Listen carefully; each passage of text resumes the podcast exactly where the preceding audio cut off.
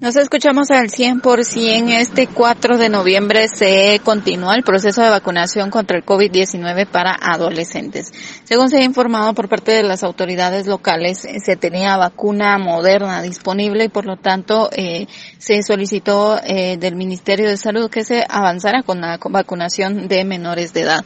Esto explica Salvador Soto y aún están a la espera de saber si el viernes 5 continuarán con la vacunación. Mire, el día de pues eh, se vacunaron 700 eh, de este grupo de jóvenes de 12 a 17 años. Y eh, pues el día de ayer pues continuamos con el proceso. Entonces sí teníamos como 742 dosis para hoy.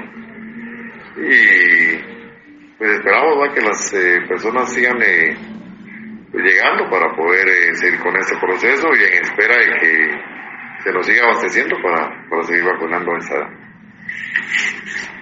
La, eh, ¿Estarán eh, siguiendo con este proceso durante el, bueno, mañana?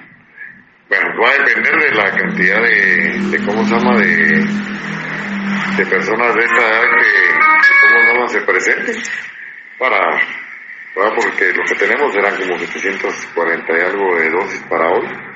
Y definitivamente, pues si eh, llega ese tipo de cantidad, pues ya estaríamos pendientes que, que el área nos abasteciendo.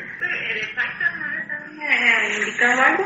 Eh, lo que yo sabía era que nos iban a dar más o menos la segunda semana de, de noviembre. Estamos en, en espera de, de, que nos den esa vacuna para poder eh. Hasta el momento refieren que se estará dando seguimiento a este proceso eh, por parte del Ministerio de Salud. Tienen que abastecer de más vacuna contra el COVID-19, principalmente para adolescentes. Con esto vuelvo a cabina, como nos escuchamos.